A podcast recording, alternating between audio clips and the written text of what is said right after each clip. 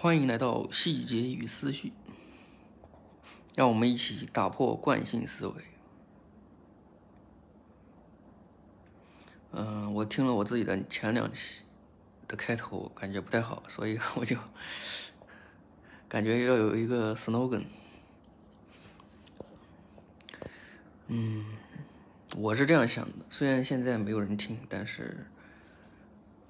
我认我认真的做的话，虽虽然嗯，虽然我就是说我的我的 UI 或者什么，我现在只是用手机录，并没有用电脑去设计一个封面啊什么的，搞得非常精美。因为我觉得如果那样做的话，就违背了我的初衷。我的初衷就是为了方便才用音频去记录的。等以后有时间再说吧。如果我如果我还从电脑上去。去把它搞得更精美的话，那就违背了我的初衷，所以就没有什么意义了。啊，记录记录，这个电台的作用主要是记录我的一些想法，还有吐槽吐槽日常生活。嗯，今天。昨天，昨天我昨天晚上我没录，昨天晚上可能不知道，反正就是没录。然后今天一天干了啥？今天的话，今天早上也起来挺晚，就是说，我觉得早起对我来说已经是不可能的一件事了，因为我认为早睡对我来说非常难。然后。但是其实早睡早起这件事有那么重要吗？其实也，可能也没那么重要。为什么呢？我的目的是为了做好事情。当然，我我为什么要追求早睡早起？可能就是说觉得早睡早起对身体好。那晚睡晚起呢？晚睡晚起其实也能保证一个充足的睡眠吧。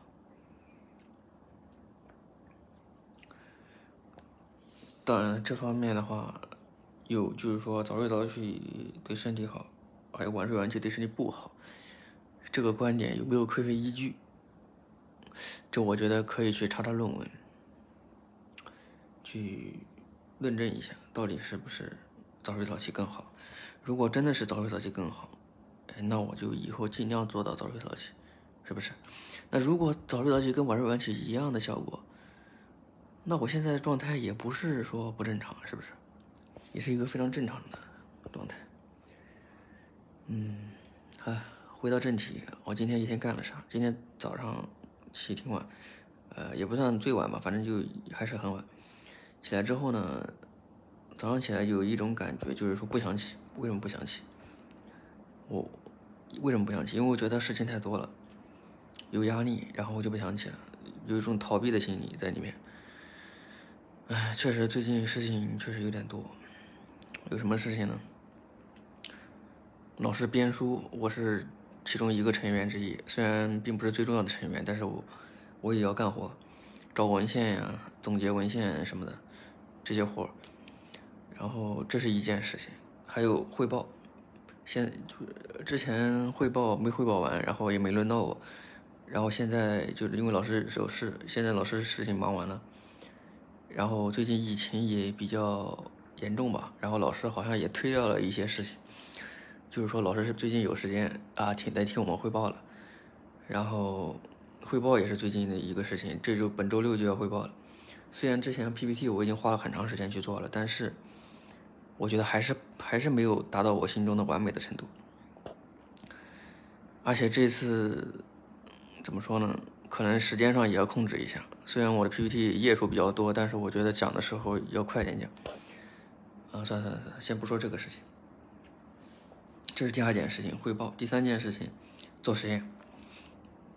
做实验那就多了，这第三件事情会衍生出来其他的、其他的更多事情，像做实验，你看我我要买买压器、买材料、买各种各样的东西。我操，买东西是最烦人的。为什么最烦人呢？首先，这个买东西联系的整个过程、筛选的整个过程就很烦。然后其次，你要你还要付款的时候，你还要考虑这个钱我能不能承受得住。如果能承受得住，我自己先用自己的钱垫上，然后以后再报销。如果承受不住啊，选择对公转账。你看关对公转账这个事情，其实我还有一件事情不能忘了，就是本周五我还要去跑这个跑对公转账。如果本周五不跑的话，要等到下周五了。现在假期它只好像只有周五才行。就是做实验的各种做实验本身，就是说感觉好像，呃，做实验几秒钟，然后准备各种杂七杂八的其他事情，准备的话要十分钟，有这样的对比对比度。就是做实验所造成呃的进度。做造成的障碍并不是实验本身，而是实验以外的一些事情。当然是，嗯，这只是在初期的时候。如果，呃，当然实验本身肯定会也有有也会有很多障碍，很多细节。这个就是做实验比我想象中要更烦更难。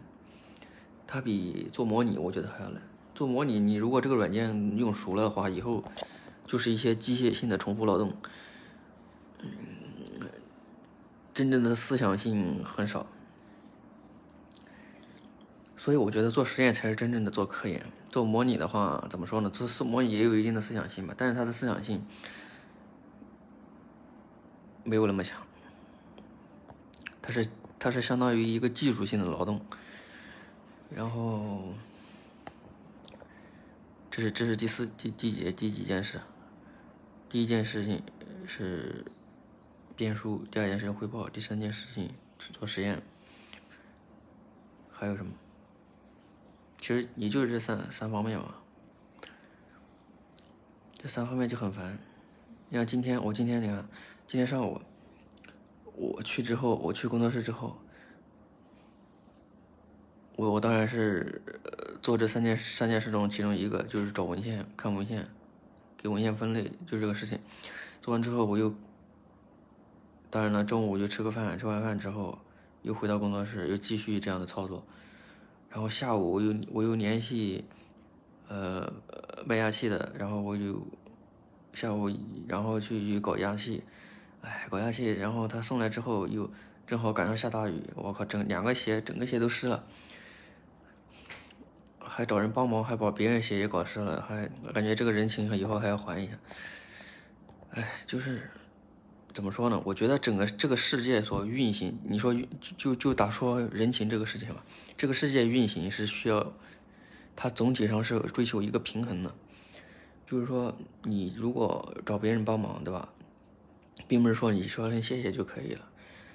你像今天我分析一下这件事，今天你要我找找这个同找同学帮忙，他的鞋因为我湿了，那他心中肯定会有一一丝怨念，可能他没没讲出来。所以，我为了为了平衡这个怨念，我必须要在以后弥补弥补他一下。其实今天就应该弥补了，但是今天晚上太累了，我就我就没有没有那个了，没有搞了。等，而且最近比较忙，等下个星期再说。就是说我买杯奶茶给他，其实表示一下感谢什么的。其实有时候人就是这样，就是怎么说呢？你看，就有一件事，呃，就有一个道理，《西游记》。《西游记》到结，以前不说过吗？《西游西游记》到结局的时候，我们他们取经经历了千辛万苦，哎，到最后取经，那个那个寺，那佛祖那个地方还问他要要东西，就是最后他把钵盂拿去换了。这说明什么？说明任何事情都是有代价的，就是这个没有没有白没有白干的，就是说可能别人。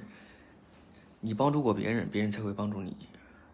还有，如果就是说别人因为帮助你造成了一些损失，那你肯定要去弥补。就是这个世界是追求平衡的一个世界。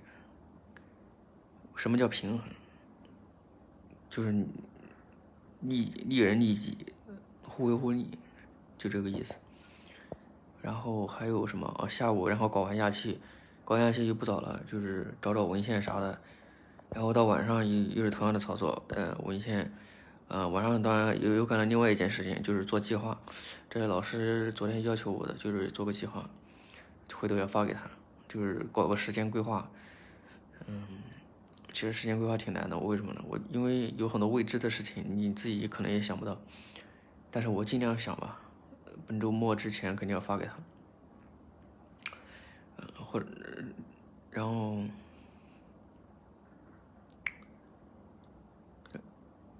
然后晚上看了一个视频，看了个 B 站的一个纪录片，挺不错的。嗯，就是关于 B 站 UP 主影视飓风的一个纪录纪录片，就叫做，嗯，名字叫啥我忘了，反正就是一个目前排行榜第一的一个纪录片，叫，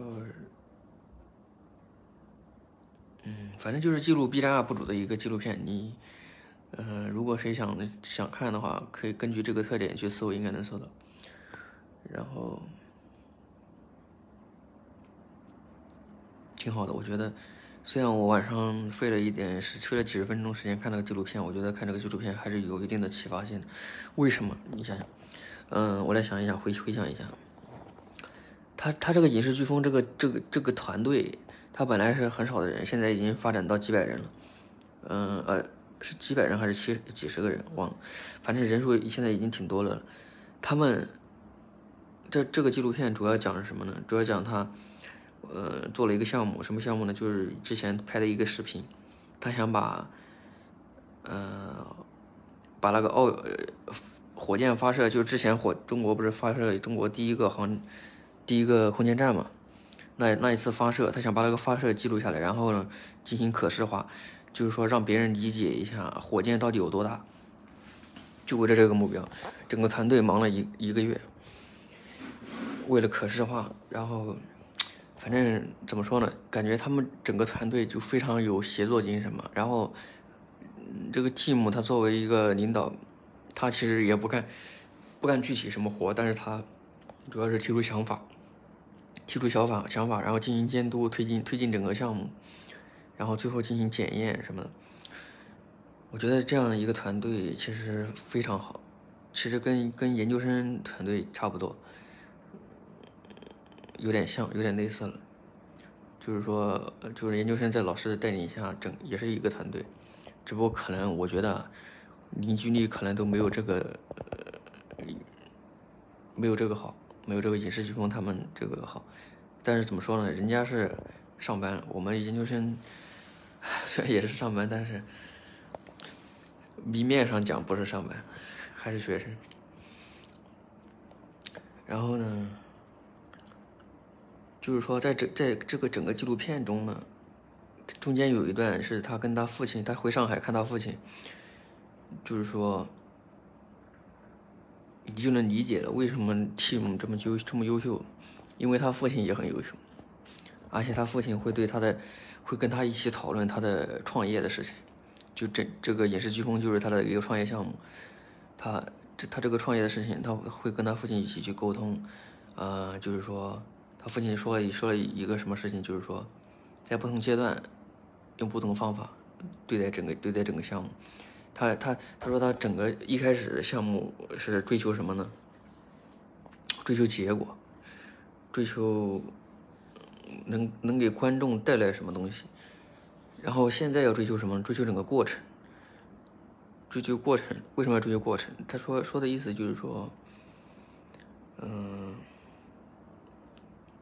就是在这个过程中，我们能，就是说来用这个过程来评估我整我这整个项目，我我这目前这个项目是是不是值得去做的，或者说这个项目的质量是如何的。就是意思说，我在这个项目产出之前，我就能评估出来我这个项目产出之后的效果，他他是这个意思。就是他他的父亲已经很很优秀了，然后他说他父亲当年是他们那个地方唯一一个考上浙大的，就是凭借凭借自己的艰苦奋斗努力考上浙大之后，当然了，现在也是现在是个职业经理人，就是说。他父亲对他影响肯定很大，是吧？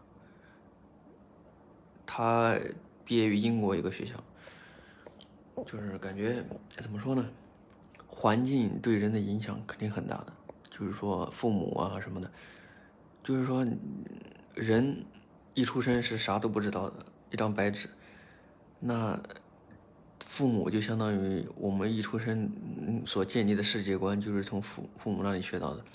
我们以为整个世界就是父母是不是？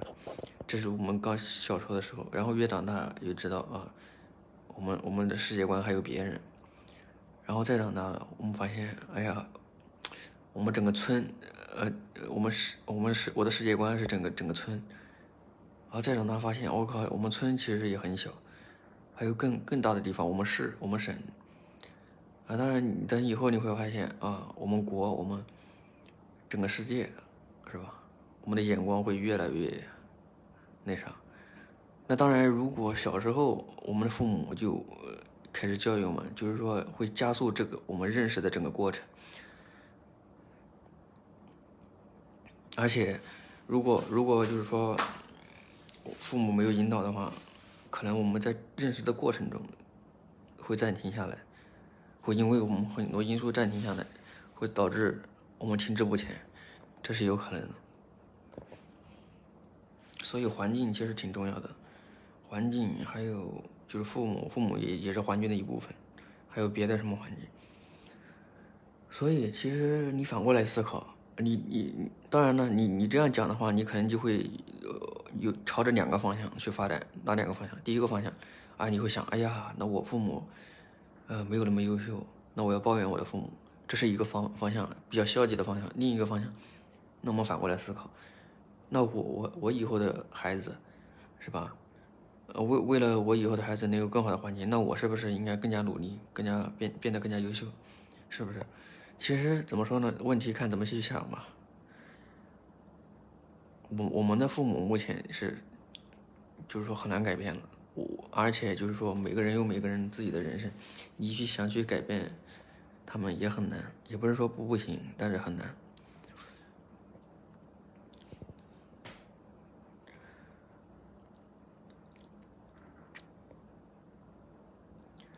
哎，这个，这是目前我所想到的一些东西。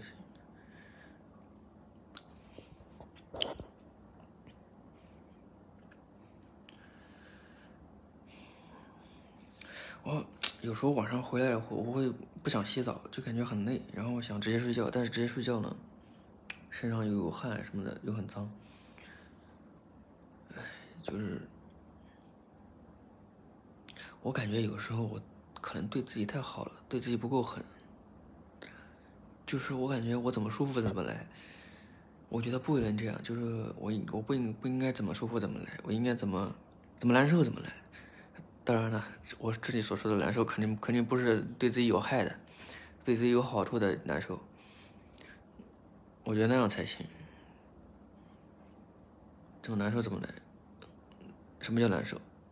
我我我晚上早点回来，回来之后我不看手机，不玩手机，我立马洗澡。为什么难受？因为我我习我的习惯是回来之后玩一会手机，啊，打开手机看看抖音，看看微信啥的，哎。反正总有看不完的东西。我觉得，在未来某一天，我要关机，关机一段时间，体验一下关机的生活。当然了，关机的生活可能可能需要准备一下。为什么？因为现在支付什么的都用手机，你必须要先准备好，我那一段时间关机那段时间的钱是怎么花，怎么去怎么去那个这个东西，现在离开手机都不能生存。还是自制力太差，这个怎么难受怎么来，怎么难受怎么来？那就是早上，我先我我感觉我有一个特点什么呢？我没有我如果没有目标性的话，我就我就早上就起不来。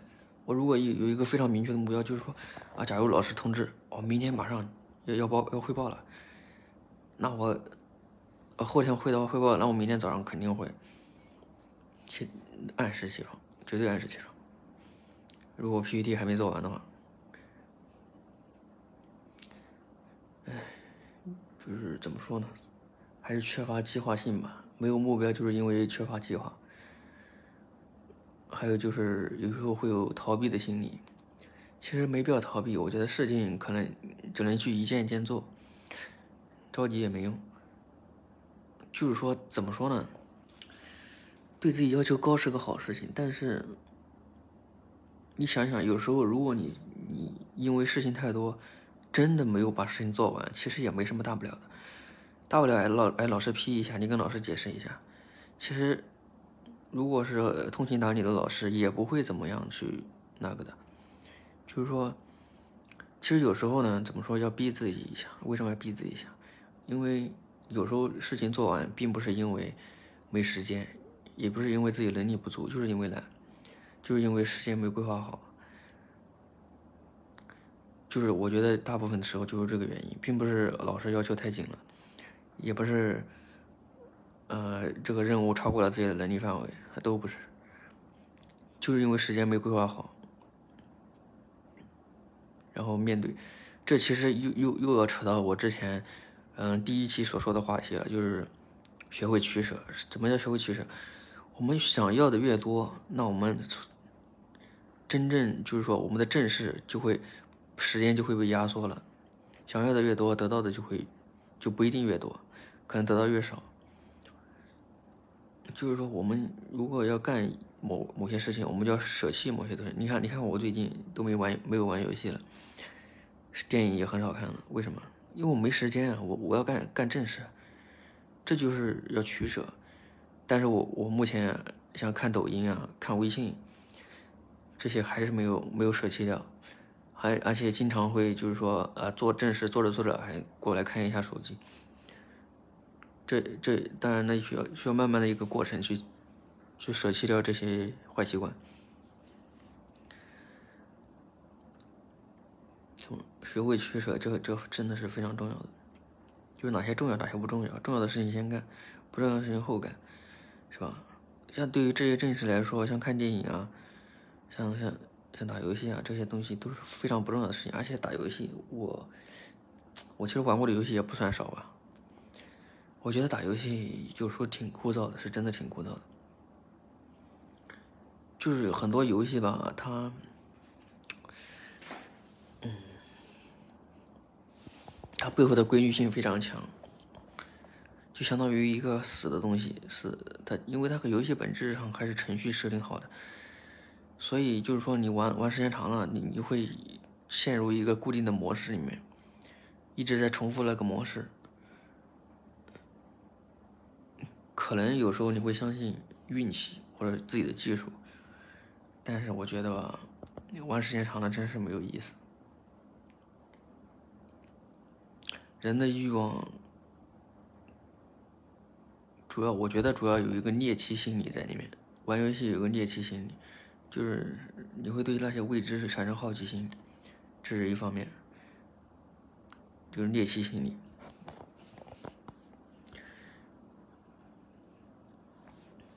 每个人都有自己的兴奋点吧。其实我们，我现在要做的事情就是把兴奋点转移到学习上，转移到正事上面，而不是把兴奋点放在，呃，玩游戏和看电影上。当然，看电影，我觉得这个，我觉得看电影比打游戏好多，好得多。为什么？因为看电影还能学到一些东西，还能学到一些东西，真的是能学到一些东西。看电影跟看书，怎么说呢？可能没有看书那么。直接吧，但是我觉得看电影是非常好的一件事情。这个爱好我是不会放弃的，就算是在学习非常紧张的时候，我也会抽空看看电影。打游戏的话，怎么说呢？偶尔打一下。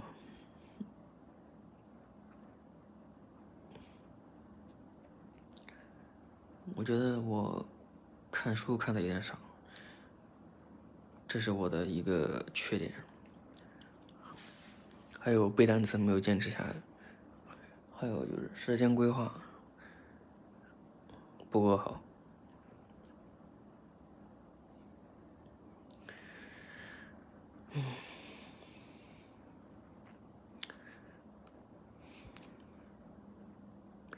还有就是与人打交道这些东西，跟人打交道，我觉得我我现在已经做的比以前好一点了。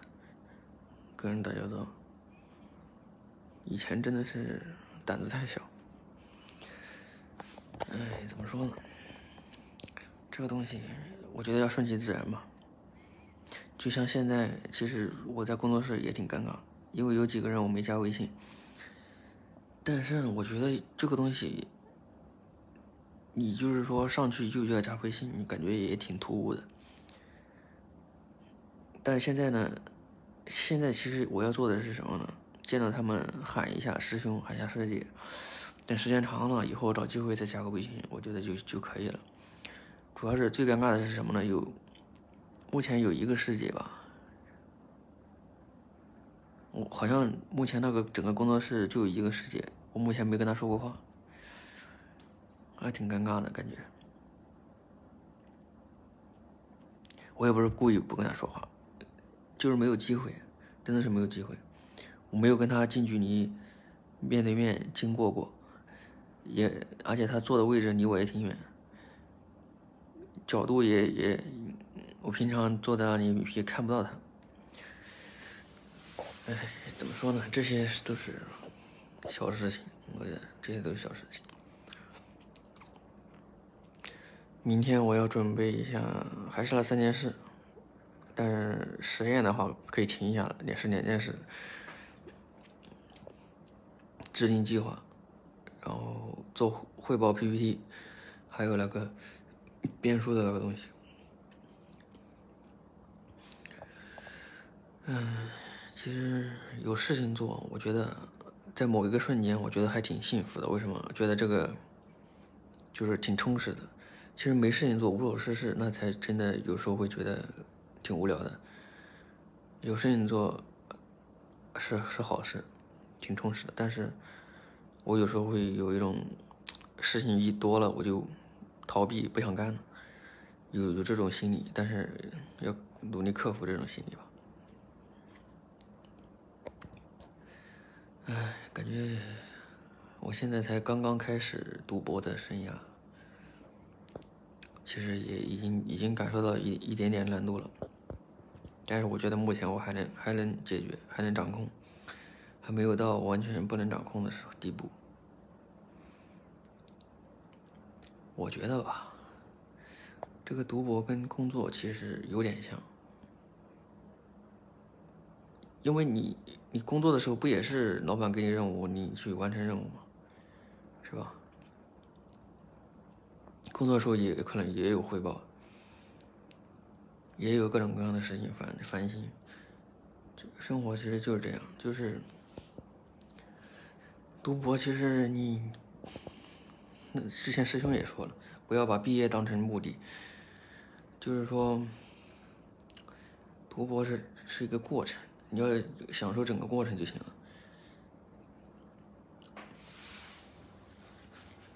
就是说，其实其实我目前，其实只有毕业那一天，你才能被称为是博士，是不是？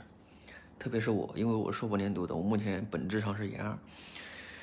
本质上研二，就是说，如果别人喊我博士的话，其实我我内心上是感觉我我称不上这个这个这个称号的，因为我我没有拿到博士学位，我并不能称为是博士，就是就像以后回家一样，嗯，别人问我我在干嘛，我就我我在读博，啊，别人会说，哎呀，现在都是博士了，其实我当时我以后我会我我会怎么说？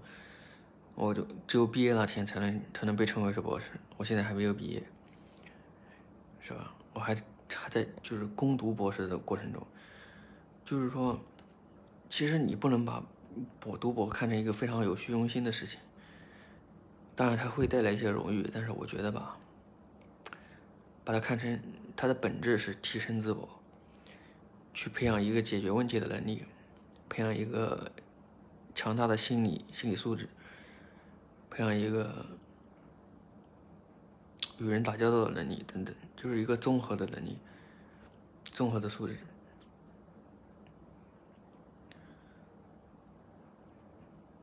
唉，希望我能做到不忘初心吧。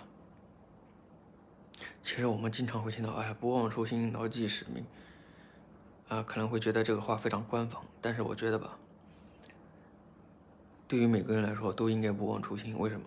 因为你在做事情的过程中，你可能会忘了我，哎，我最初的目的是什么，对吧？你你你你突然一回想，哎，我最初目的是什么？我突然忘了。这是这是这是我觉得这是普遍现象。就是我们要提醒自己，我为什么要读博？我为什么要干这个事情？是不是？我为什么要读博？我的目的就是在高校任教，呃，以后有一个稳定的生活，这就是我的目的。那在高校任教有什么有什么条件呢？那当然是要有论文，这是前提条件。那有论文的条件是什么？那当然是干活啊！你活干得多，你就有论文了，有成果你才有有论文，对吧？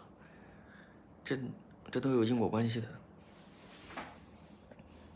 这就是倒推，刚才这我我说的整个过程就是倒推。其实我老师昨天让我定计划表，其实就是让我倒推，怎么倒推？他说让我做，哎，算了，这些细节的东西我不不在这个。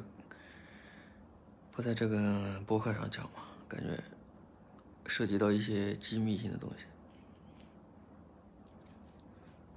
嗯，现在已经三十分钟了，算了吧，就这样吧，今天就这样，拜拜。今天就这样了，祝大家，但没有大家，现在还没有听众。嗯，祝我未来的听众晚安。